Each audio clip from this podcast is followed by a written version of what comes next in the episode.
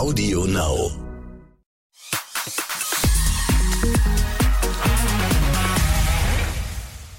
Herzlich willkommen zurück. Wir sind wieder da. Das Sommerpäuschen ist vorbei. Exklusiv, der Podcast ist zurück und ich bin sehr glücklich über meine heutige Gästin. Ich bin so gespannt auf ihre Geschichten. Es geht ums äh, Frausein, ums Mama-Sein und um sich immer wieder neu erfinden. Herzlich willkommen, Fernanda Brandao. Hallo. Fernanda, ich bin so, so gespannt, weil du hast dich, ähm, und damit warst du zuletzt ja auch immer wieder in den, in den Schlagzeilen und im Fernsehen zu sehen, ähm, für ein ganz besonderes Leben entschieden für ähm, das Outback von Lappland. Das ist total crazy. Und das heißt in eurem Fall ja ganz konkret, dass die nächste Schule oder das nächste Krankenhaus so circa anderthalb Stunden entfernt ist. Und da krieg ich ja allein bei der Vorstellung schon richtig, richtig Stress. Und dann warst du in der Situation ja auch schwanger. Also du bist schwanger in Lappland gewesen und hattest diese Umstände, dass eben alles, was Krankenhaus, wenn man jetzt irgendwie in Not gerät, dass das halt eben so weit entfernt ist. Ja, äh, das müssen wir alles besprechen, ganz unbedingt. ja, es sind viele, viele Themen. Ja, auf jeden Fall. Und wo dich die RTL-ZuschauerInnen herkennen, das ähm, ist auch schon ein bisschen her, ein ganz kleines bisschen ist, du warst in der DSDS-Jury unter anderem, da hat man dich gesehen, aber arbeitest auch oder hast gearbeitet als Sängerin, Tänzerin, Fitnesstrainerin. Und da musst du mir mal erzählen, wie das denn jetzt dazu kommen konnte, dass du warst ja auf den roten Teppichen zu Hause. Man hat dich immer wieder im Fernsehen gesehen und in, ähm, über dich gelesen. Und dann ähm, hast du den Red Carpet sozusagen in die einsame Hütte in Lappland getauscht. Wie kam das? um, ähm, also ein großer Beweggrund war natürlich die Liebe. Mhm. Mein Mann ist ein großer Liebhaber der Natur, des äh, Outdoors und, und, und Bushcrafting und ein hervorragender Fischer und kennt sich wahnsinnig gut äh, in der Natur aus. Und ähm, bei mir persönlich war das so, dass ich äh, 2015, als ich angefangen habe, indigene Völker im Amazonas-Regenwald zu unterstützen, äh, dort Infrastruktur aufzubauen, Brunnen zu bauen, habe ich meine Passion für äh, ferne Orte entdeckt in der Natur. Mhm bis dato war, es, war ich so wie, wie viele von uns mal im Urlaub und ich habe immer Strände total genossen oder auch mal im Wald, aber so wirklich tief reingegangen bin ich, bin ich nicht bis dahin, einfach auch aus Zeitgründen. Hm. Ähm, ich war nie jemand, der irgendwie zelten war oder bei den Pfadfindern. Das war, das war irgendwie weit weg von, von meinem Leben. Und durch die Aufenthalte im Amazonas wurde mir das dann äh, näher beigebracht oder ich, ich hatte Kontakt damit. Mhm. Ähm, und trotzdem, aber wenn ich dort war, war ich ja sehr projektbezogen und ich wollte Dinge umsetzen, meistens in einer kurzen Zeit. Ähm, also konnte ich mich gar nicht so vertiefen in die, in das Wissen der Natur, in die Pflanzen, in die Heilkunden, in, ähm, so wie die Indianer leben. Also sie können wirklich die Natur lesen und, und finden, holen alles aus dem Wald, was sie benötigen. Und ich, es hat mich irgendwie fasziniert, aber ich, ich kam mir vor wie so ein Erstklässler noch, ne? Oder sogar noch in der Vorschule. äh, das, ne? Wir denken ja, wir, wir können so viel in der Stadt und wir managen so yeah. viel und auf einmal äh, weiß man, dass man da draußen gar nichts kann, irgendwie noch nicht mal ein Feuer machen. Und dann habe ich meinen Mann kennengelernt. Witzigerweise durch die indigenen Projekte, mhm. weil er das Gleiche macht mit seiner Familie, mit, äh, mit dem Verein Target e.V. Rüdiger Neberg. Ist ja auch der Stiefsohn von Rüdiger Neberg. Also dem ist ja Abenteuer so in die Wiege gelegt. Mhm. Und ähm, sie engagieren sich für Indigene im Amazonas seit über 20 Jahren. Und so habe ich Romans Schwester kennengelernt. Also eigentlich über dieses gemeinsame Interesse und ähm, dann habe ich ihn kennengelernt. Über die Schwester äh, sozusagen. Über, sie, mhm. über die Schwester, genau. Und es ging um, um Projekte und was wir dort machen können. Ich habe mich sehr gefreut, so junge Menschen zu, zu treffen, die nicht nur Projekte machen, sondern die aber auch einen persönlichen Bezug zum, zu indigenen Familien haben. Die sind ja praktisch mit ihnen groß geworden und haben einen, einen Indianervater vor Ort und, und wirklich ähm, sind sehr aufgenommen von diesem Volk, dem Volk der Wayapi. Und so ist auch mein Verhältnis zu dem ähm, zu der Familie, wo ich hinfahre seit mehreren Jahren und wo alles begonnen hat. Und ja, aber dann kam alles anders, ne? Ich, ich kam da rein und habe ihn gesehen auf dem Rasenmäher und, und ja. und deine Fahrkünste auf dem Rasenmäher haben dich überzeugt. Genau. Und die Zeit jetzt dann hier mit ihm war, war wirklich intensiv. Als wir uns kennengelernt haben, ähm, ist er gleich danach nach Schweden gereist. Wir hatten dann Telefonkontakt, ich war in Portugal. Aber wart ihr da schon ein Paar? Also habt ihr sozusagen als Paar nein, direkt nein, nein, Fernbeziehung mäßig gestartet? Nee, ihr wart, ihr kanntet euch da. Wir haben uns zwei Tage gesehen. Okay. Und uns war aber irgendwie klar, da ist was ganz Magisches in der Luft. Okay. Dann ist er nach Schweden gereist und ich nach Portugal, wo, wo meine Mutter lebt, wo wir ein Haus haben. Ja, ganz viel Telefonkontakt gehabt und dann habe ich gesagt, ich komme jetzt nach Schweden. Ich, ich muss jetzt wissen hier, was Sache ist. Und ähm, mhm bin dann hier nach Schweden gekommen. Und er hat in zwei Tagen so einen Crashkurs mit mir gemacht. Ne? So einmal Boot fahren, einmal Feuer machen, einmal so, so Basics im Angeln und, und, und ich so, okay, als, als Lehrling, alles klar. Dann sagt er, gut, jetzt gehen wir, jetzt gehen wir tiefer rein. Dann sind wir mit dem Helikopter in die Berge gefahren, wurden dort abgesetzt und dort, wo man keinen Empfang hat. Und wir wussten, ähm, der Heli kommt in zehn Tagen wieder. Oh Gott. Und als der weggeflogen ist, ne, und ich dachte so in meinem Hinterkopf, ich bin ja mit dem Indiana Jones dort, also mir kann ja nichts passieren, der weiß ja, wie alles geht. und ich bin ein guter Teamplayer. Dann fliegt der Heli weg und er sagt so, nein, wir haben die Essenskiste vergessen. Hör auf, oh, das ist ja schrecklich. Die haben, wir, die haben wir zu Hause vergessen. Und dann habe ich tief durchgeatmet und meinte so, ja, wir haben Wasser, wir haben Bären, zumindest kannte ich ein paar Bären, die, die man essen darf. Mhm. Und ich so, du kannst doch fischen. Das schaffen wir. Das ist kein Problem. Ich glaube, das war ein ganz wichtiger Satz, der dazu geführt hat, dass er gedacht hat, das ist die Frau fürs Leben. Und im gleichen Atemzug meinte ich auch, und übrigens, ich würde dich auch jederzeit heiraten. Das, ist, das, das hast du gesagt. gesagt oder das hat er gesagt? Das habe ich gesagt. Das habe ich auch du? noch nie vorher gesagt, ja. Wow. Und, und ich wusste noch so, ich habe noch eins oben draufgelegt und es wäre mir die, eine Ehre, die Mutter deiner Kinder zu sein. Und ja. ich habe in dieser Situation wissen, dass wir jetzt zehn Tage ohne Essen vor uns haben.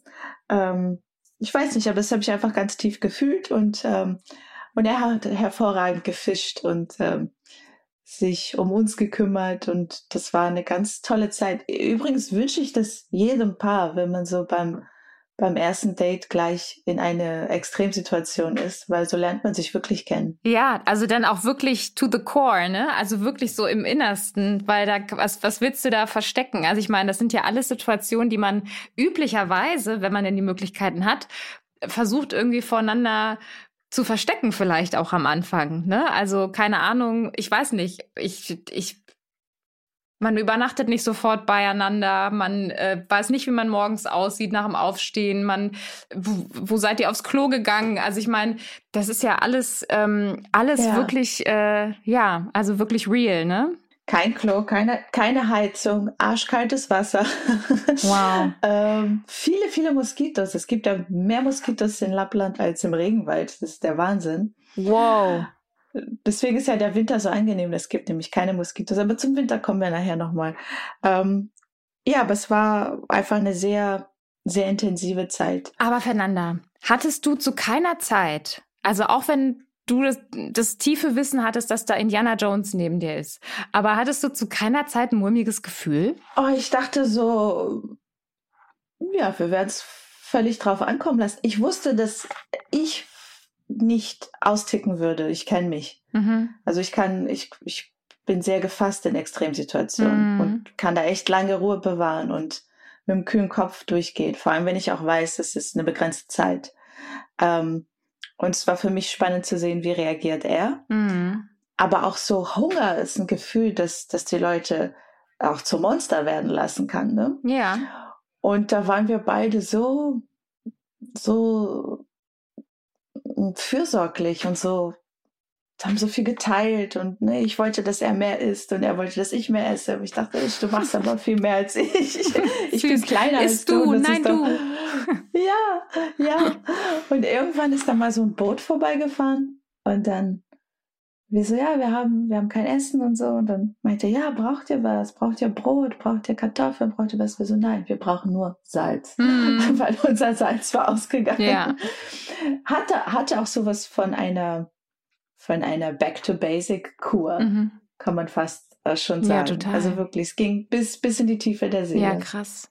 Und ähm, das war ja jetzt sozusagen nur ähm, als kleiner, kleiner Trip geplant, ne? Aber wie kam dann die Entscheidung, ähm, dass du da auch leben willst? Also äh, ich lebe hier nicht fest, ne? Wir sind, wir, wir haben sehr ähm, originellen Lebensentwurf als Paar und jetzt auch, mhm. auch als Familie. Wir haben keinen festen Wohnsitz im Augenblick. Wir haben in Schweden eine Base, wir haben eine Base in Portugal, wir haben eine Base in Deutschland und wir pendeln zwischen diesen Orten. Es gibt ja auch noch Brasilien, wo meine mhm. Familie ist, ein großer Teil meiner Familie. Ähm, genau. Ich weiß noch nicht, wo wir uns eines Tages äh, niederlassen werden. Es wird bestimmt der Tag kommen, weil auch unser Kind irgendwann mhm. in die mhm. Schule geht und äh, so, so ein genau. Nomadenleben ist was ganz Besonderes. Es ist für mich auch das erste Mal. Ich bin immer viel gereist, aber ich hatte eigentlich immer so meinen festen Wohnort, so mein, mein Nest. Hm. Ne? Auch wenn ich nie da war, ich wusste, es ist dort und dort komme ich auch mal hin und, und kann mich entspannen und kann äh, die Dinge einschätzen und, und, und vorab sehen, die dort laufen, weil es gewohnte Abläufe sind jetzt, wenn man so viel in fremden Ländern äh, sich auffällt, ist alles natürlich anders. Ne? Du hast ja vorhin angesprochen, auch mit dem Krankenhaus, mit der Schwangerschaft. Genau. Es, es, ging ja um Arztbesuche, um Kontrollen und das Krankenhaus ist tatsächlich äh, zweieinhalb Stunden entfernt. Wow. Nicht nur eineinhalb. Ja. Mann, ähm, krass. Und Gott sei Dank war das ähm, eine bis zum Ende hin äh, normale Schwangerschaft und entspannte Schwangerschaft. Ähm, ich wurde halt stutzig zum Schluss, weil ich plötzlich sehr viel zugenommen habe. Also fast das, was ich über die gesamte Schwangerschaft zugenommen hatte, habe ich noch mal im letzten, in den letzten zwei Monaten zusätzlich zugenommen. Okay. Und war sehr, sehr ähm, geschwollen, hatte viele Wassereinlagerungen, so am Hals, an den Händen, an den Füßen. Ich dachte, das ist normal. Man hört das ja immer, ne, dass das Schwangere das haben. Hm. Ich habe das ähm, der Hebamme gezeigt und äh, sie meinte, es ist, kann passieren. Sie hat natürlich meinen mein Blutdruck immer gemessen, auch Urinproben genommen. Aber das, das war im Krankenhaus dann die Hebamme, Fernanda, oder wie hast du Kontakt gehalten zu deiner Hebamme, wenn ihr da im, im Outback Die war, war in, einer, in einer Krankenstation, die eineinhalb Stunden von hier Ah, okay. Da bist du dann regelmäßig dann hingefahren. Genau, alle paar Wochen. Die sind ja auch sehr ähm, ich will nicht sagen sehr locker, aber die Schweden haben einen, einen natürlichen Weg, wie sie alles angehen. Äh, hier machen mhm. auch nicht die Ärzte die Untersuchung, sondern die Hebammen komplett bis zur Geburt. Ein Arzt ist, kommt eigentlich nur ins Spiel, wenn, wenn eine Notwendigkeit besteht. Mhm. Und ähm, meine Hebamme war eh die coolste, auch so, ich so, so, okay, Ihr Eisenwert ist ein bisschen niedrig, essen Sie viele Blaubeeren. so. Und ich, wir sind auch, äh, als ich schwanger war, am Anfang der Schwangerschaft, sind wir mit dem Helikopter in die Berge gefahren. Da habe ich sie gefragt, ist das, ist das in Ordnung, kann ich das machen? Sie so, machen Sie. Und essen Sie dort auch die Blaubeeren, die sind nämlich noch besser. Also äh, der Bezug hier, also vor allem hier, ich weiß nicht, wie es, wie es in, in Stockholm ist, wo die Menschen ja auch in Großstadt leben, wie, wie wir auch sonst in, mm. in, in, Deutschland. Aber hier ist der Bezug sehr stark zum Fischen, zum Bären äh, sammeln, zum Pilze sammeln, ähm, alles, was, was die Natur hergibt. Ne? Mm. Ja, also es war dann, äh, die, die die Testergebnisse haben nie auf eine Komplikation hingewiesen, woraufhin diese äh, Präklampsie auch unentdeckt blieb. Schwangerschaftsvergiftung ist das, ne? Eine Schwangerschaftsvergiftung, genau. Bis zum letzten hm. Tag, wo ich schon über dem Stichtag war. Das war eine Kontrolluntersuchung. Hm. Und da hatte ich sehr viel Protein im Urin und sie guckt mich nur an und sagt, sofort ins Krankenhaus. Wir haben hier einen Verdacht auf Präklampsie, das ist ein hohen Blutdruck und Protein im Urin und so ein bisschen Flimmern in den Augen. Hm. Ähm, und dann meinte sie, das sind eindeutige Zeichen. Ich dachte so, okay, habe mich ja recht normal gefühlt, ne? Ja. So gut. dann fahren wir dahin. Und der schlimmste Schneesturm überhaupt. Oh Gott, das gibt's doch nicht. Oh Mann, man konnte nicht ein, also im Grunde alles, was man so als Horrorszenario äh, ja. gedacht hat, was passieren könnte, was, was eventuell kompliziert wäre, ist dann an diesem Tag eingetreten. Das Wetter, die Komplikation. Ähm, Im Krankenhaus ähm, haben sie meinen Blutdruck in den Griff bekommen, wollten mich aber zur äh, Beobachtung dort behalten. Hm. Ich mich immer noch relativ normal gefühlt und dachte, okay, ist ja eine ganz schöne Aufregung hier alles. ähm, mhm. Und dann auf einmal hatte ich so schlimme Kopfschmerzen, wirklich von jetzt auf gleich. Ich dachte, mir platzt der Kopf. Mhm. Und ähm, eine Lichtempfindlichkeit, die mussten den Raum komplett abdunkeln, wo ich war. Und dann fing ich an, am ganzen Körper zu zittern. Und äh, da wurde der Blutdruck schon alle fünf Minuten gemessen. Ich hatte so eine Magnesiuminfusion, damit eine, äh, ein, ein Krampfanfall verhindert wird. Und mein Mann war gerade nicht bei mir, weil hm. er Corona hatte. Ach. Und wir natürlich die ganze Zeit am Telefonieren und sprechen. Und dann ist er losgefahren, weil er schon die Befürchtung hatte, dass es vielleicht zum Kaiserschnitt kommt. Ja. Und zum Glück, so seine Intuition war richtig weil ich habe immer noch gedacht, ach, wir kriegen das in den Griff und dann kann ich noch eine normale Geburt haben. Mhm. Aber als ich gesehen habe, wie viel Unruhe da war, wie viele Ärzte reinkamen und wie sich das Gesicht der Hauptärztin immer weiter veränderte, sie, hat, sie sah sehr besorgt aus. Irgendwann war mein, ja. mein Blutdruck auch über 180. Und dann meinte sie, wir werden entbinden, heute noch. Mm. Ich so, äh, sie so, ihr Mann soll kommen, ihre Schwiegermutter soll kommen, alle soll kommen, okay. Und dann ging alles relativ fix. Als Aurora dann da war, meinten die zu mir, wir haben eine gute Nachricht. Äh, ihr Mann ist da und ihre Schwiegermutter ist da. Und wir haben eine schlechte Nachricht. Sie haben Corona. Sie können nicht hier rein. Ach, das gibt's doch nicht. Und ich so, äh, wie, was? Und dann wurde ich schon in den nächsten Raum geschoben. Und naja, als ich dann endlich mit den beiden kommunizieren konnte, war ich heilfroh, weil Aurora lag dann bei Roman auf dem Bauch. Mhm. Er durfte rein, trotz Corona, in ein Einzelzimmer isoliert. Und ähm, sie haben Aurora zu ihm gebracht was mich wahnsinnig beruhigt hat, weil ich war noch unter Beobachtung, weil mein Zustand noch kritisch war und der Blutdruck sich immer noch nicht äh, eingependelt hatte. Und es hat lange gedauert, bis ich dann endlich bei den beiden sein konnte. Und als wir dann zusammen waren als Familie, meinten die, und übrigens, sie haben auch Corona.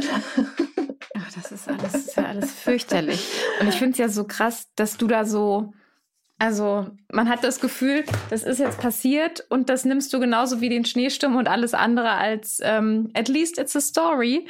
Äh, ich finde das Wahnsinn. Also wenn ich mir das vorstelle, vor allem, du wolltest doch eigentlich eine Hausgeburt, oder nicht? Ich wollte was ganz äh, Natürliches und ja. so unaufgeregt wie möglich und intim und privat. Aber ja. Es sollte anders kommen und zwar komplett anders. Ich war in dieser Vorstellung auch, also dieser romantischen Vorze Vorstellung in, in, in, der Hütte zu gebären, äh, vom Lagerfeuer, ähm, habe ich mir aber auch immer im Hinterkopf gesagt, wenn, wenn ärztliche Hilfe notwendig ist, dann ist das ja. auch der Weg und der ist auch richtig. Ja. Weil, also Gott sei Dank, ne, sie haben richtig gehandelt und mir das Leben gerettet und ihr also erst im Nachhinein war mir bewusst, wie gefährlich eine, eine Präklampsie ist. Und als ich das gepostet habe ähm, auf den äh, Social-Media-Kanälen, mm. habe ich so viele Nachrichten von Frauen bekommen, denen das auch passiert ist. Mm. Man weiß so wenig darüber. Und Total. Ähm, deswegen bin ich damit auch an die Öffentlichkeit gegangen, um den Frauen zu sagen, hey, wenn ihr ähnliche Symptome habt, äh, besteht darauf, weitere, tiefere Tests zu machen, genauere mhm. Untersuchungen und nicht warten, bis es akut ist und ähm, eventuell zu einer äh, Frühgeburt führt oder zu mhm. anderen Komplikationen. Wenn man es rechtzeitig weiß, kann man noch viel unternehmen. Das stimmt. Ich hatte auch Verdacht auf Schwangerschaftsvergiftung. Was hat sich dann nicht bewahrheitet? Mm, Wirklich? Das war es dann Gott sei Dank nicht. Aber auch meine Frauenärztin wow. hat auch sofort gehandelt, hat mich sofort in die Klinik geschickt, weil sie auch meinte, das ist ja dann immer das Risiko, dass man eventuell sofort entbinden muss. Ne? Deswegen hat sie gesagt, es macht keinen Sinn, dass ich jetzt hier weitere Tests mache. Fahr bitte direkt in die Klinik, in der du entbinden möchtest und äh, lass da die Tests machen, weil wenn die dann ähm, entsprechend ausfallen, dann müsste halt die Geburt eingeleitet werden. Dann bist du schon da und. In welcher Woche warst du da? Äh, da war meine Tochter schon relativ weit. Das wäre okay gewesen. Ich weiß gerade, ich glaube, sie ist dann tatsächlich okay. auch, das war schon weit fortgeschritten. Das war nicht, das war nichts Dramatisches in dem Fall. Gott sei Dank, ich glaube, eine Woche später ist sie eh gekommen. Okay. Also auch zwar ein bisschen früher als errechnet, aber nur zehn Tage oder so. Also alles total im Soll, ne? Aber da, das war auch das erste Mal, dass ich diese Vokabel in meinem Leben gehört hatte, ne? Ich meine, es ist. Ja, ja, man weiß super wenig darüber. Und ich finde auch, dass ähm, man sehr wenig über sowas spricht. Mhm. also meistens äh, erfahren die Frauen erst, was alles geschehen kann bei einer Geburt, auch bei einer normalen Geburt. Mhm. Ähm, erst wenn sie schwanger sind, dann werden sie zum ersten Mal mit diesen äh, Bildern und Themen konfrontiert. Ja.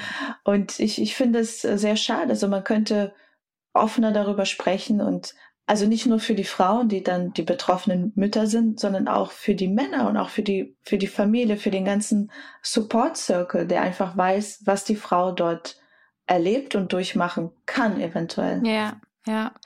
Aber das ist, ich bin da manchmal so ein bisschen, ich habe auch, also ich funktioniere da so, ich weiß nicht wie, also ich finde das total bemerkenswert, dass du überhaupt die Idee hattest, dass eine Hausgeburt für dich was sein könnte, weil ich bin totaler Kontrollfreak und die Idee, dass ich da irgendwo ähm, einsam, zwar im, im gewohnten Rahmen und so und entspannt. Das finde find ich schon eine schöne Idee, aber die Vorstellung, dass dann irgendwie was ist und ich bin da ganz alleine und kann mir die Fragen nicht beantworten. Ne? Ich entwickle irgendwelche Symptome und muss dann doch vielleicht ins Krankenhaus fahren oder so. Dann hatte ich immer das Gefühl, mir ist es wohler, ich bin direkt in der Klinik. Ähm, aber ich habe auch vorher mir ganz viele Infos irgendwie reingezogen, weil ich dadurch Sicherheit kriege. Ich fand die Vorstellung ganz schlimm, dass ich im Kreissaal diejenige ja, bin, ja. Die mit der das passiert, die es auch machen muss sozusagen, die Geburt aber diejenige, die am wenigsten weiß, ne? weil alle anderen haben schon ganz viele Kinder auf die Welt gebracht, waren bei Geburten Richtig, dabei ja. und so. Man selber ist halt so, okay, äh, ja. Beginner, ne? Ja. Und hat noch nie irgendwas mitgekriegt davon. Und das finde ich schon auch krass. Aber mir haben zum Beispiel ganz viele Freundinnen gesagt, boah, was ziehst du dir diese ganzen Dokus rein und die ganzen Infos vorher? Du machst dich doch vollkommen verrückt. Also ich glaube, es gibt auch viele, viele Frauen oder auch die, die dazugehörigen Väter im Zweifel, ähm, die da weiß ich nicht, die, die das vielleicht tatsächlich irgendwie noch mehr anspannen würde, habe ich so ein bisschen das Gefühl. Wobei ich auch eher Team Aufklärung und ähm, lasst uns doch einfach transparent und normal über alles sprechen, weil wenn es dann irgendwie was Blödes gibt und man sich blöd fühlt, fühlt man sich plötzlich auch sehr allein, ne? weil man dann denkt, man ist jetzt die Einzige irgendwie, die dieses Problem ja, hat. Ja. Und ähm, dabei ist das was total Gängiges. Ja, genau, genau. Ich weiß nicht, ob das jetzt ein, ein, ein Rat ist, den, der für alle gut ist, aber ich bin auch so wie du, ich informiere mich gerne, weil, weil das so viele neue Themen sind, mit denen man da konfrontiert ist, möchte man sich finde ich, nicht so ausgeliefert fühlen und auch nicht so unwissend, wenn, wenn die Ärzte mit äh, Vokabeln kommen und, und ähm, Handlungsvorschläge, die man noch nie gehört hat, wo man nicht weiß, ist das richtig oder falsch. Also ich bin definitiv dafür, sich zu informieren, um auch die, ähm, die, die eigene Macht darüber zu haben und, ähm, und die eigene Entscheidung. Ich finde so, die, die Geburt ist etwas, wirklich zwischen auch der, der Mutter und dem Kind. Und diese, mhm. diese Power darf der Frau auch nicht genommen werden. Und ja. man bekommt die Sicherheit durch Wissen. Und trotzdem weiß man halt nie. Also es gibt Leute, die informieren sich null und bei denen flutscht das einfach ganz natürlich raus. So was bei meiner Mom, die wusste gar nichts und war ganz jung ja. und ich kam in zwei Stunden und alles war wunderbar. Ähm, und bei anderen passieren halt andere Sachen. Aber grundsätzlich finde ich, dass es, ähm, es gibt eine schöne Doku darüber ähm, auf Netflix, die heißt die Wiedergeburt der Geburt. Es ist äh, zufälligerweise eine brasilianische Doku, mhm. weil in Brasilien zum Beispiel sehr viele Frauen äh, gar nicht in Betracht ziehen, eine natürliche Geburt zu haben, sondern es wird gleich ein Kaiserschnitttermin gemacht. Mhm. Und ähm, es hat zum einen was mit der mit der Maschinerie des äh, Gesundheitssystems zu tun. Es ist leichter zu terminieren, es, es bringt mehr Geld. Mhm. Ähm, und in den Köpfen der Frauen wird ein, ein falsches Bild auch vermittelt, was es bedeutet, eine natürliche Geburt zu haben. Ja. Ne? Das ist sehr hart und es ist anstrengend und es würde alles da unten äh, kaputt machen, sage ich jetzt mal. Mhm. Ähm, und auch wie mit den Frauen umgegangen wird im, im Kreissaal und so weiter. Und ähm, ich fand diese Doku ganz, ganz toll, weil die Frauen sich gerade wieder bewusst werden, was, was eigentlich mit denen gemacht wurde oder wird mit vielen. Hm. Natürlich äh, vergisst man das, glaube ich, auch sogar im Mutterglück. Man ist einfach nur froh, dass es vorbei ist und sein Kind ist da und es ist gesund. Und deswegen wird auch, glaube ich, so wenig drüber gesprochen. Aber ja. ich finde es ganz toll, dass es, dass es alles wiederkommt, auch als Trend, sage ich mal in Anführungsstrichen, diese, die, der natürliche Weg, die Wassergeburten, Hypnobirthing und dass die Frauen einfach ganz bewusst durch diesen Prozess gehen. Aber weißt du noch, wie das kam, dass du das Gefühl hattest, ähm, dass eine Hausgeburt das, das Richtige ist? Also war das, hing das auch damit zusammen mit deinem sich der Natur nachfühlen und ähm, irgendwie da so dich so verbunden und so connected, dass du dich da so gefühlt hast? Ja, aber auch, also erstens, ich habe im Regenwald viele Schwangere gesehen, die auch dort entbinden in den Dörfern und habe immer gedacht, wow, was sind das für tapfere Frauen? Und wie machen die das? Und sie haben mir das immer so natürlich mhm. erklärt. Und dann, wie gesagt, meine Mutter hatte eine tolle Geburt, ähm, andere Frauen in meinem Umfeld auch. Und ich habe gedacht, Mensch, ähm, am wohlsten fühle ich mich tatsächlich in so eine private Umgebung einfach. Mhm. Einfach intim und ruhig und ohne Druck und ohne Krankenhauslicht und ohne, also natürlich schon in Begleitung von einer, von einer Hebamme und im besten Fall auch äh, nah genug an einer Klinik, dass mhm. wenn man, ne, also auch nicht, ich überromantisiere die Dinge auch nicht, ne? Mhm. Ähm, auch nah genug. Das war auch äh, die Überlegung eine Zeit lang, ob wir dann in die Nähe des Krankenhauses fahren und dort was mieten und dort versuchen, eine Hausgeburt zu machen.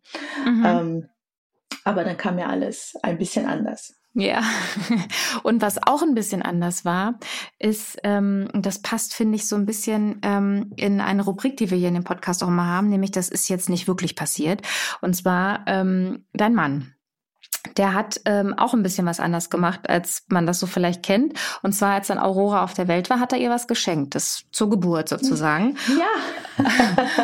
Und ähm, erzähl doch das mal die Geschichte. Also mit dem, mit dem Hintergrundwissen, mein Mann, Survival-Experte, Bushcrafting, ist es ein Outdoor-Mensch, der ich gebe gerne das Bild des Indiana Jones MacGyver des, der Wildnis.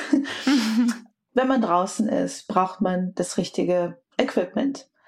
Auch wenn man so wenig equipped ist wie möglich. Es gibt ein paar essentielle Dinge, die du brauchst, um da draußen zu überleben. Ein Messer gehört dazu. Also hat er, als ich schwanger wurde, ein Geschenk für Aurora gekauft. und es ist so ein kleines Survival-Messer. Damit sie dann ihren Survival-Gurt hat mit dem Messer. Und das ist aber jetzt nicht ein Kindermesser, ne? Sondern es ist, es ist ein kleines Messer, aber es ist ein super Messer, womit man sehr viel machen kann. Und das hat sie jetzt dann schon. Und bevor ich hier oben war, dachte ich auch, Mensch, das ist ja, ist ja verrückt, wer schenkt ein Kind ein Messer? Und dann habe ich hier so fünfjährige, siebenjährige Kinder gesehen, die so einen kleinen Gurt tragen und ein Messer, also vorne ohne eine Spitze natürlich, aber ein Messer, was schneidet. Ja. Und womit sie dann lernen, die Fische auszunehmen oder, oder eine, eine, eine Rinde aus, rauszuschneiden aus einem Baum oder wofür sie halt äh, Messer benötigen, um ein Werkzeug zu, zu kreieren aus, mhm. aus Holz. Unglaublich. Und das kannte ich nur aus dem Regenwald. Da habe ich Kinder mit Macheten gesehen und die waren so gut im Umgang damit. Und ne, unser Eins so, oh mein Gott, das Kind darf doch nicht damit spielen, ist gefährlich. Und da habe ich gemerkt, okay, ich bin die Einzige, die keinen Plan hat, mm. wie man hm. damit umgeht. also, die sind vom Fach. Du darfst die Machete nicht in die Hand nehmen, der Fünfjährige schon. Ich darf die Machete nicht in die Hand Genau, genau so war das. Ja, krass. Aber das ist natürlich, also irgendwie finde ich es ja auch cool, weil ich stelle mir jetzt auch gerade Aurora, wenn sie dann irgendwann laufen kann und so auch mit dem Messer vor, wie sie dann so Dinge schnitzt und keine Ahnung und sich dann alles vom Papa beibringen lässt. Aber das ist so sein Style, ja, dass der eher ungewöhnliche oder praktische Geschenke macht, sage ich mal. Ähm, kennst du das auch? Was hast du zum Beispiel zu deinem letzten Geburtstag von ihm Hab bekommen? Ich bekommen? Das weiß ich gar nicht. Ein Waschlappen. Kann man auch mal gut gebrauchen. Nein, er beschenkt mich dauerhaft mit vielen Dingen, viele praktische Dinge, Dinge, die ich, die ich benötige. Ähm, mhm. Aber, schon so, aber ne? wir, also wir beide sind da nicht so, ne, also es gibt Leute, ich, ich finde das total schön, es gibt Leute, die sich wahnsinnige Mühe machen mit Geschenken und tolle Verpackungen, auch so zur Geburt von oder wir haben so viele schöne Geschenke bekommen und tolle Postkarten. Und ja. ganz oft in der Beziehung ist es ja so, dass der Mann sowas nicht gerne macht, aber die Frau das gerne macht und, ne, und schön einpackt und alles. Und ich muss zugeben, wir beide sind da gar nicht so, ne? Also auch Weihnachten nicht und überhaupt. Also manchmal lache ich und sage, Bitch, wir müssen auch mal zur Geburt von anderen Kindern ein paar schöne Geschenke schenken und irgendwie nett einpacken, aber es ist, irgendwie kriegen wir es beide nicht so richtig Nee, ihr gebt euch das einfach so un, uneingepackt, einfach so in die Hand hier. Ja, also für dich. wenn wir uns überhaupt was schenken. Also ich, ich habe da jetzt nie so großen ja. Wert drauf gelegt, auch schon von, von meiner Familie her, wir sind sehr untraditionell, auch Weihnachten. Also es ging nie wirklich darum, also klar, als mein Kinder war schon, aber danach ging es nie wirklich darum, irgendwie was zu schenken, sondern einfach zusammen zu sein, eine, eine tolle Zeit zu haben, viel zu essen, tolles Essen zu machen. Mhm. Ähm, ja. Mhm. Ja, klar. Unkonventionell halt, ne? Deswegen, also wir, wir beide haben uns irgendwie gesucht und gefunden. Das ist echt so cool. Also es ist echt. Und übrigens auf vip.de haben wir euch natürlich die tolle Family, die kleine von der Fernanda auch nochmal hochgeladen. Da könnt ihr euch das Ganze auch nochmal im Bewegtbild angucken, wenn ihr wollt.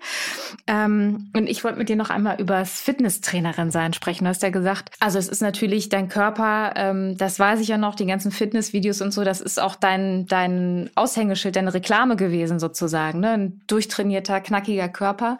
Und ähm, das weiß man ja auch in der Schwangerschaft, ähm, wird alles weich. Das ist wichtig, ne, damit sich der Körper irgendwie entsprechend anpassen kann an, ähm, an das Kind, was in ihm heranwächst. Und dann hast du ja auch gesagt, zum Ende hin hast du so viel zugenommen. Ähm, war das war das schwierig für dich, dass du dich so verändert hast, das anzunehmen? Es war komisch. Also ich habe am Ende wirklich mit 25 Kilo mehr drauf. Ich bin ja nur 1,59 mhm. groß, ne? So habe ich da echt so eine mega Masse mit mir geschleppt, fast 80 Kilo. Und ja. ähm, ich kannte meinen Körper nicht so eingeschränkt. Eingeschränkt in allen Funktionen. Also jede Frau, die schwanger war, weiß, irgendwann kannst du dich nicht bücken, kannst deinen Schuh nicht zumachen. Und mhm. ich habe trotzdem irgendwie mit, mit Biegen und Brechen versucht, diese Sachen zu machen, so wie meine Zehennägel zu schneiden. Aber es war einfach ja. wahnsinnig schwer. Ich hatte einen sehr, sehr großen Bauch. Also auch heute schaue ich mir Bilder an, auch von Frauen, die Zwillingsgeburten haben. Also ich hatte ein, ein ein Bauch wie, wie, wie bei Zwillingen. Das war, ich habe mhm. auch immer gescherzt, ich so, vielleicht ist da noch ein Kind drin, das haben wir nicht gesehen. Das hat, hat Aurora versteckt, ihr Geschwisterchen.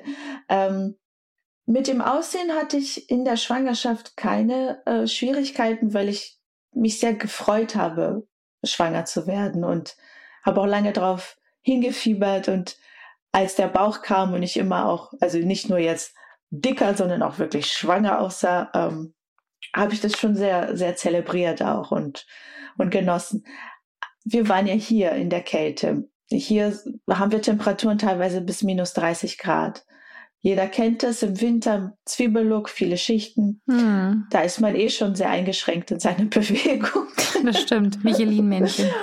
Und dann auch noch so schwanger und so rund und so voller Wasser, wie ich war. Also ich, ich, ich war am Ende einfach nur froh, dass, ich wusste, okay, irgendwann kommt das Kind raus und ich kann mich wieder bewegen. Mhm. Ähm, dann beginnt aber auch eine neue Phase, ne? Was, das ist auch etwas, worüber, finde ich, allgemein wenig gesprochen wird. Ne? Also man, man liest viel über den Kinderwunsch von Frauen, dann liest man viel über den After-Baby-Body. Und mhm. irgendwie alles, was dazwischen ist, damit befasst man sich nicht, bis man selber Mutter wird. Mhm. Zum Beispiel bei mir waren das also krasse Hormonumstellungen, meine Haut, also auch nach der Schwangerschaft. Ich habe überall Ausschlag bekommen, habe ich immer noch. Ähm, wie du auch gesagt hast, der ganze der ganze Körper wird weich, das ganze Bindegewebe, äh, der, die ganze Beckenbodenmuskulatur. Ich habe einen sehr, sehr feinen, äh, ein sehr gutes Gespür für meine tiefe Muskulatur und einfach zu merken, wie das alles entkräftet ist, ist, ist ein kleiner Schock. Ne, weil wenn man hm, viel total. Sport getrieben hat sein Leben lang, auch wenn man mal dicker ist, mal dünner, mal mehr in Shape, mal weniger, da ist ja eine Grundkraft einfach da und äh, eine Grundausdauer. Ich habe aufgrund der Komplikationen und auch des Kaiserschnitts ähm, wirklich mir viel Zeit gelassen für die Regeneration. Ich habe hm. erst ähm, ab Woche zwölf angefangen, irgendwas zu machen. Also, und ich habe, glaube ich, in meinem Leben noch nie so lange nichts gemacht. Also auch das war für meinen Körper ein Schock. Ja. Und äh, jetzt anzufangen, es ist hart, es ist mühsam, es ähm, nicht nur, weil, weil der Körper nicht fit ist, weil der Körper nicht agil ist, nicht beweglich. Also man fängt praktisch so von Zero an und denkt so, ach shit, das ist jetzt ein langer Weg. Gott sei Dank ist die, ist die Muskel, äh, das Muskelgedächtnis da, es existiert, auch nach einer Schwangerschaft, mm. das kann ich all, zur Beruhigung sagen. Mm. Und peu und peu à peu kommt ähm, die Vitalität zurück, die Kraft zurück. Aber was dann neu ist, ist, man hat ein Baby. Mm. Und ein Baby ist auch ein Fulltime-Job. Ja, allerdings. und, und es lässt sich so schwer planen. Also ich versuche immer noch rauszufinden, wie die Mamas das machen, die so einen getakten Schedule haben mit Baby. Ähm, ich ich kriege das noch nicht hin. Ähm, die ersten drei Monate sind die schwersten vielleicht. Also ich, ich bin ja erst im Monat vier, ich kann noch nicht viel sagen. Aber es sind definitiv ja, die Monate ja. mit wenig Schlaf, mit, ähm, mit der Eingewöhnung an, ne, was, was braucht das Baby, was, was braucht die Mutter, wie viel Baby braucht die Mutter auch, nicht wie viel Mutter braucht das Baby. Mm. Ähm, also was, was da mit einem passiert, das ist so. Und dann natürlich das Stillen auch, wie welche, so viele Rückenschmerzen von schief und krumm liegen und stillen und schlaflose Nächte. So inzwischen schlafe ich ja vielleicht mal auch vier Stunden am Stück und das ist schon purer Luxus. Mhm. Man wächst so krass über sich hinaus und entwickelt Superkräfte. Ähm, Natürlich ist die Liebe die, der Hauptmotor dafür. Egal wie kaputt und müde ich bin, ich gucke sie an, sie lächelt und ich denke, ach, alles ist schön. Ach, sie hat mich jetzt gerade zum dritten Mal angekotzt, aber es macht nichts. Alles ist toll. Aber immerhin lächelt sie. Das ist ja die ersten drei Monate so schlimm, ja. dass sie noch nicht mal wirklich ja. lächeln. Ne? Das, das musste ich auch sehr hart lernen, dass das wirklich irgendwie, wenn man dann unter Schwerstbedingungen sozusagen Schlafentzug und Co. versucht, dieses Kind am Leben zu erhalten und es lächelt dann noch nicht mal. Und man kriegt sozusagen kein Feedback gefühlt, ne? so kein direktes. Und wenn es dann lächelt, dann merkt man erst, wie krass, also was so menschliche Connection einfach ausmacht, dass man merkt, man, man ist verbunden, ne? Also man kriegt auch wirklich Absolut. Feedback zurück vom, vom Baby, ne? Dass man irgendwie. Das hast du richtig schön gesagt, ja. Ja, das ist echt, das finde ich deswegen, also tatsächlich die ersten drei Monate das ist schon außergewöhnlich. Also weil man dann ja auch körperlich dann irgendwie noch spürt, wie lediert man ist, gerade nach einem Kaiserschnitt. Das ist eine riesige OP, Narbe und Wunde, die man auch ja, hat, die verheilen ja. muss. Ne? Das unterschätzt man auch, glaube ich, oft.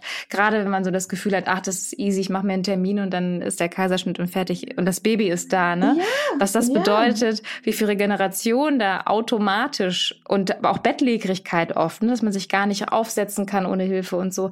Das ähm, sind auch so Dinge, die man oft dann gar nicht im Kopf hat. Äh, und, und ähm, bei uns ne, mit Corona, ich, ich durfte nicht niesen mm. und nicht mm. husten, weil es hat einfach so weh getan. Das heißt, ich durfte nicht. Ich habe mir irgendwann in den Kopf gesetzt, ich niese nicht und ich huste nicht. Und es hat irgendwie geklappt. Ja, krass. Aber ja, du hast recht. Ich glaube, es ist die einzige tiefliegende OP. Ich glaube, es sind ganze sieben Schichten, die da durchtrennt werden. Mm. Wo man danach sofort erwartet von der Mutter, dass sie aufsteht und sich um ein, ein, um ein hilfloses Wesen kümmert. Genau. Teilt ihr euch das irgendwie auf? Also ihr zwei, habt ihr da irgendwie was ab ausgemacht oder so? Oder ist, ähm, wie ist sozusagen eure Care, euer Care-Load aufgeteilt? Also wie, so wie wir leben, ne? wir haben keine, kein Schedule dafür, wie, wer wie was macht. Ja. Aber wir sind da sehr, ähm, haben ein sehr waches Auge füreinander ne? und versuchen so gut es geht, versucht er mich zu entlasten und ich ihn auch. Natürlich habe ich die Brust und nicht er. Ähm, ja, da, da, das stimmt. Können die Männer einfach, egal wie viel sie da sind, das können sie uns nicht abnehmen. Ähm, aber zum Beispiel so Momenten wie jetzt, da ist er mit ihr draußen im Wald spaziert und ähm, da weiß ich, es geht ihr gut und sie ist zufrieden. Und das ist, mhm. es ist sehr, sehr wichtig, da auf seinen Partner zählen zu können und auch auf ein, auf, auf ein Unterstützungsnetzwerk, äh, weil das, das braucht man definitiv am Anfang, ja. bis man sich eingegroovt hat mit dem neuen, mit dem neuen Leben. Und ähm, einmal hat jemand zu mir gesagt, ähm, die Person, die du warst, die stirbt auch ein Stück weit und es wird eine neue Person geboren mhm. und auch eine Mutter. Und ich fand das damals so übertrieben. Ich dachte so, wow, es klingt ja so dramatisch, ne? Ja. Ist vielleicht nur am Anfang ein bisschen anders und danach, ne, kann man ja seine Aktivitäten äh, wieder aufnehmen. Und ich muss schon sagen, es stimmt. Mhm. Es ist einfach äh, durch dieses Verantwortungsgefühl und durch diese Superpower, die man auch entwickelt mit, mit dem, ähm, äh, mit der Kraft und mit der, ähm, mit dem Schlafentzug, mit, mit allem, was man so benötigt, äh, da wird ein, ein neuer Mensch geboren, den ich um nichts in dieser Welt auch vermissen möchte. Ähm, es ist ein verrücktes Leben mit einem Baby und wunderschön zugleich. Es ist mit nichts zu vergleichen, was man bisher kannte, also zumindest nicht, was ich bisher kannte. War das, gab es einen Moment in dir, wo du das ähm, so ganz bewusst betrauern, betrauert hast, dass dann das, was du gerade beschrieben hast, dass irgendwie ein, ein, etwas in einem auch, dass man etwas gehen lassen muss und aber was Neues entsteht in einem selbst, auch also nicht nur das Kind, was man dann neu bekommt, in Anführungsstrichen, sondern auch in einem selbst. Konntest du das gut gehen lassen oder gab es auch traurige Momente? Ich denke, was gut bei mir war, ist, dass ich äh, es ist nicht schlagartig passiert. Ich habe mich seit den letzten zwei Jahren immer ein Stückchen mehr zurückgezogen, arbeitstechnisch, habe entschleunigt, etwas, das ich äh, nie gemacht hatte vorher. Und äh, habe hier sehr zurückgezogen gelebt, egal ob hier oder in Portugal, also auch das Landleben gewählt, was auch etwas war, das ich nie hatte. Also einfach mich bewusst für mehr Ruhe entschieden, was nicht immer leicht fällt, weil ich ne, eine sehr unabhängige Frau bin, die immer tausend Projekte gleichzeitig gemacht hat und mm. war aber auch ganz schön ausgebrannt in, in dieser, mm. in diesem schnellen Hamsterrad. Ich habe sehr bewusst wahrgenommen, dass ich froh darüber bin, so spät Mutter geworden zu sein. Mhm. Denn ich konnte all die anderen Sachen äh, wirklich ausreizen, so in meinem, in meinem Leben. Und ich sage jetzt nicht, dass sie äh, nicht mehr stattfinden, das Arbeiten oder das Reisen, aber es wird in eine neue Form kommen. Und ähm, wie gesagt, mit diesem, mit dieser Vorbereitungszeit, die ich auch hatte, war das einfach gut dafür. Mm. Du hast ja auch gesagt, dass du da total darauf hingewiebert hast, Mutter zu sein. Ne? Also dass es da in dir irgendwie ja. auch diesen Wunsch gab. Ähm, warum, warum ist das, ähm, warum ist das vorher nicht passiert? War da nicht der richtige Zeitpunkt, der richtige Partner, Partnerin? Oh, ich war immer ich, äh, eine Karrierefrau klingt immer sehr so kühl und fast trocken, mm. ne, mhm. wenn man nur ans Arbeiten denkt. Aber so als Künstler, für mich war immer wichtig, kreativ tätig zu sein und zu erschaffen und zu machen und zu kreieren. Und dieses Erschaffen war fast wie Leben erschaffen. Also ich denke mal, ich habe alle, all meine äh, Mutterwünsche in etwas anderes projiziert damals, nämlich in, in, in das Erschaffende der Kunst und der und auch in, in meine Selbstverwirklichung, dann in die Hilfsprojekte, die auch Familien äh, betroffen haben und es hat mich sehr, sehr glücklich gemacht. Und ich gehörte aber auch zu den Frauen, die immer gesagt haben, ach, später kriege ich Kinder, später, später, später. Und irgendwann dachte ich so, wie bei vielen Frauen, mm ab 35 so, äh, wann ist denn später? Vielleicht sollte ich mich ja auch mal ähm, ein bisschen um mein Privatleben kümmern und nicht nur äh, Gas geben und, und, und Sachen entwickeln und, und, und umsetzen, sondern auch mal mich um mich kümmern. Und genau, und dann ist natürlich auch die Frage, ist der richtige Partner da?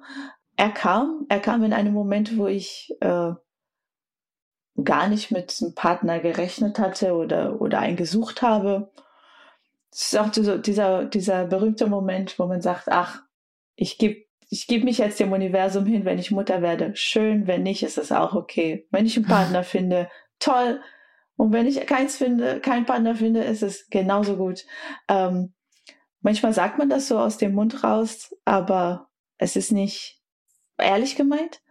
Hm. Und manchmal empfindet man das wahrhaftig, weil man vielleicht gerade auch eine Beziehung erlebt hat, die nicht so toll war. Oder also bei mir war das so, ich habe einfach gemerkt, weil ich auch viele Frauen getroffen habe, die sehr verbissen waren mit dieser Idee, Kinder zu bekommen. Hm. Und um jeden Preis. Und für mich war das nicht um jeden Preis, nicht mit jedem Mann. Ich wollte eine Familie und nicht ähm, ein, einfach nur ein Kind. Hm. Und deswegen dachte ich, okay, wenn das so sein soll, dann freue ich mich. Ein bisschen wie bei der Geburt. Wenn eine Hausgeburt sein soll, dann freue ich mich und ich bin offen. Und wenn nicht, dann ist es auch okay. Hm. Aber das finde ich sehr bewundernswert. Also ich fand sowieso, ich habe dann so gedacht, ich kenne dich noch von den Hot Bandidos natürlich. Und ähm, ne, so die Musikvideozeit, Musikclips äh, damals und so. Also man hat dich irgendwie, und das fing ja auch schon sehr früh an. Ne? Du warst sehr jung, als es mit, den, mit dem Musikakt anfing. Und das ging dann aber auch viele, viele Jahre wart ihr erfolgreich. Dann hast du dich immer weiterentwickelt. Du warst dann, hast dann moderiert, du hast Geschauspieler zwischendurch auch. Dann warst du in der Jury und so bei DSDS unter anderem, auch bei Popstars in Österreich.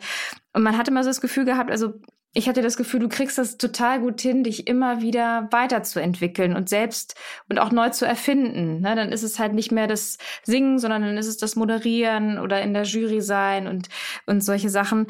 Ähm, woher, und jetzt halt eben der komplette Break sozusagen im Sinne von nicht nur karrieretechnisch, ich meine, du machst ja immer auch noch so äh, Influence-Geschichten, aber ähm, dass man einfach das Stadtleben sozusagen hinter sich lässt und in die Natur kehrt, ist ja auch eine, eine krasse Weiterentwicklung, ein krasser Break dann auch, ne, eine Umstellung. Und ähm, ich habe mich gefragt, wo du das hernimmst, diesen Langmut, dich darauf immer wieder einstellen zu können auf neue Dinge. Ich bin vielseitig interessiert. Ich glaube, ähm, Einseitigkeit ist langweilt mich auf Dauer. Ich liebe neue Herausforderungen und, und Dinge auszuprobieren. Merke aber auch, dass verschiedene Talente oder, oder Begabungen oder auch verschiedene Möglichkeiten ähm, Segen und Fluch zugleich sind. Segen insofern, weil, weil man viele Eisen im Feuer hat, weil man sehr vieles Verschiedenes äh, ausprobiert mhm. und durchlebt. Fluch, weil man keinen Fokus legt. Also zum Beispiel bei mir ist es bis heute so, wenn ich äh, in, in einer Fernsehsendung bin, man weiß nicht, was in der Bauchbinde stehen mhm. soll. Und ich, ich kann es selber auch nicht sagen. Soll da Sängerin stehen? Fitnessexpertin, Buchautorin, äh, mhm. äh, Aktivistin. es ist so von bis. Und irgendwie die, dieser Rückzug, den ich gerade mache, also ein Teilrückzug, wie du das ja. auch gut beschrieben hast, ähm, ist auch, glaube ich, einfach nur, um mich zu sammeln, wohin die Reise tatsächlich geht und weitergeht und mich auch, mhm. ich, ich habe mich nie ähm, gut labeln lassen, weil ich irgendwie in keine Schublade so richtig passe. Mhm. Und irgendwie Name und Begriff soll, soll auch nicht definieren. Es gibt viele, viele Leidenschaften in meinem Herzen. Ich bin hundertprozentig sicher, dass der, dass die Arbeit mit, mit dem Publikum oder mit Menschen, ähm, dieser Zugang zu Menschen, zu Menschen sprechen zu können, egal ob durch, durch Kunst, durch Musik, durch Bücher ähm, oder selbst auch durch das Training. Es ist ja für mich war es nie eine, äh, liegt der Hauptmerkmal, der, der Fokus eines äh, Workouts nicht nur im Schönaussehen. Natürlich ist es auch toll und wir wollen auch gut aussehen. Das ist keine Frage. Ich will das ja auch nicht runterspielen. Mm. Ähm, aber das ist so die Kirsche auf der Torte. Du hast so viele andere Benefits auch dadurch. Und für mich ist das Wichtigste, wenn ich coache, auch das zu übermitteln. Also was, was der Sport dir gibt an, an Lebensqualität und an, an, an Endorphine und du hast noch einen geilen Arsch. Also es ist on, on top, aber, aber es, es geht noch viel, viel tiefer. Und ähm, ich denke jetzt auch mit dem Alter schaffe ich diese ähm, Tiefe auch besser zu vermitteln. Hast du, gibt es irgendwie ähm, irgendwas in dir, wo du schon fühlst, in welche Richtung es vielleicht ähm, gehen wird? Weil du sagst, du, der Teilrückzug ist für dich auch ähm, sich sammeln und fokussieren und gucken, wo es hingehen kann. Gibt es irgendwas, wo du schon spürst oder wo es sich so hinzieht? Manchmal hat man ja so, ne? Ja, ja. Also definitiv werden wir ähm, die Arbeit mit den indigenen Völkern fusionieren, beziehungsweise das haben wir schon. Ich hatte ja noch ähm, Brunnen, die ich zu bauen hatte oder die, die mhm. noch offen waren, die noch fertiggestellt werden sollten. Ne? Aufgrund von, von der Pandemie es hat sich alles ein bisschen verzogen damals. Ich habe meine Projekte jetzt äh, zu Target gebracht, zu Target e.V. Das heißt, mhm. äh, wir haben jetzt die Brunnen gebaut. Target baut ja Krankenstationen im Regenwald. Mhm. Und ähm, Target hat ja zwei Hauptthemen. Die ähm, äh, Gesundheitsthemen der Indigenen im Regenwald und den Regenwaldschutz gemeinsam mit den Indigenen und die Beendung der weiblichen Genitalverstümmelung. Mhm. Und äh, das zweite Thema lag mir noch fern, weil ich auch nie in diese Länder gereist bin und, und gar keinen Bezug dazu hatte. Durch alles, was ich erlebt habe in der Schwangerschaft, äh, ist, ist meine Liebe zu den Frauen noch mehr gewachsen ja. und meine, äh, mein Mitgefühl für, für die Aufklärung mhm. von allen, allen Themen, die äh, den weiblichen äh, Schutz beinhalten. Also wir werden definitiv ähm, ab kommendem Jahr gemeinsame Projekte machen mhm. im Regenwald. Und äh, was das genau für welche werden und wie sie genau aussehen werden, das äh, werden wir dann preisgeben. Ich, jeder, der Interesse hat, die Arbeit zu verfolgen. Wir freuen uns über ähm, Likes und Followers auf mhm. Instagram und äh, Facebook einfach target.ev. Und wir werden dich hoffentlich auch weiterhin auf roten Teppichen sehen, Fernanda.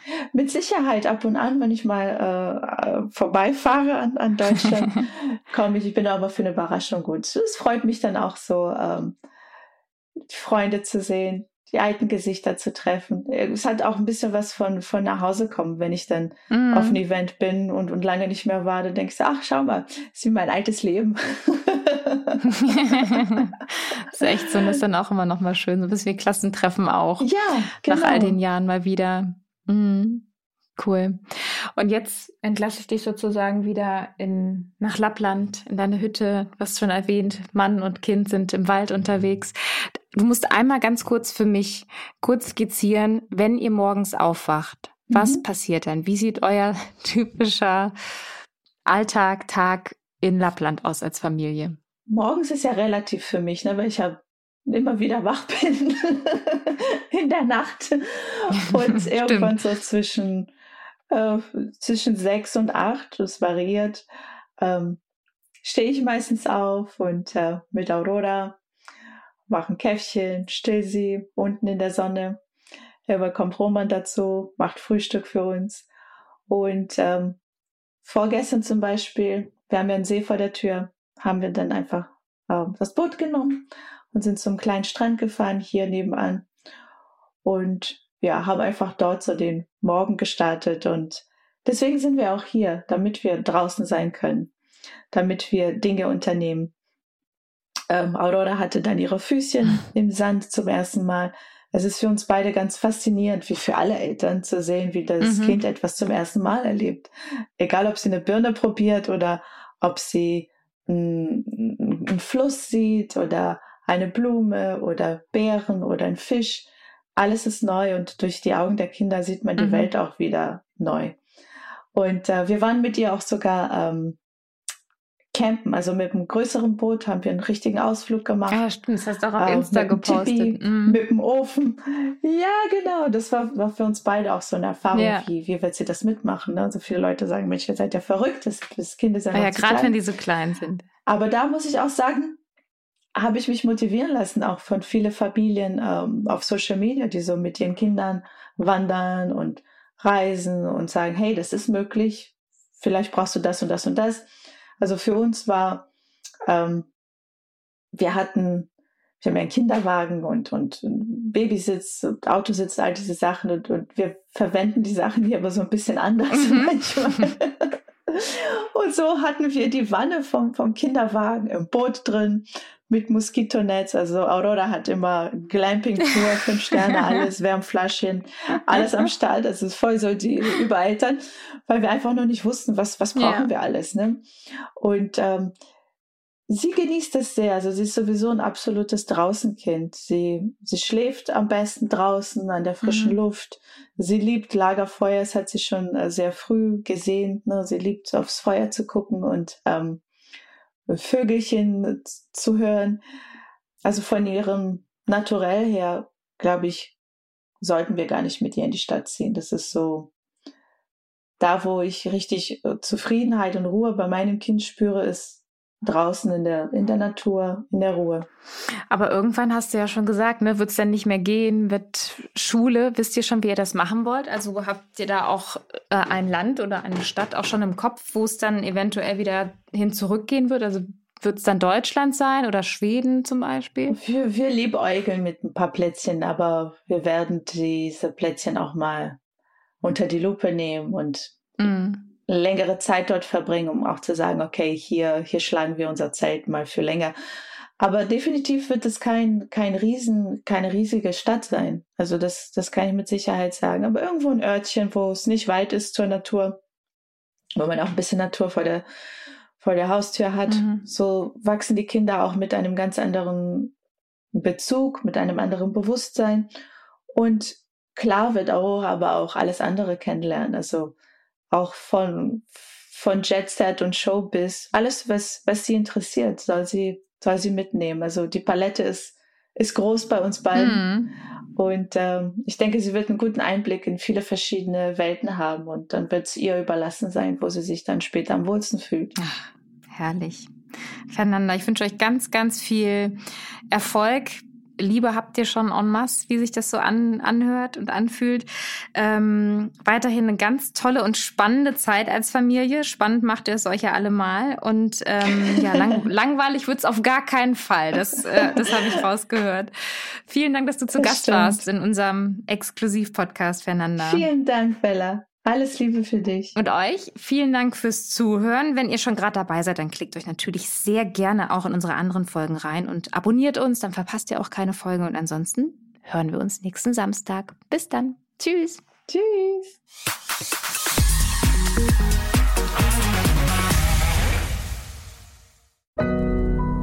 Audio Now.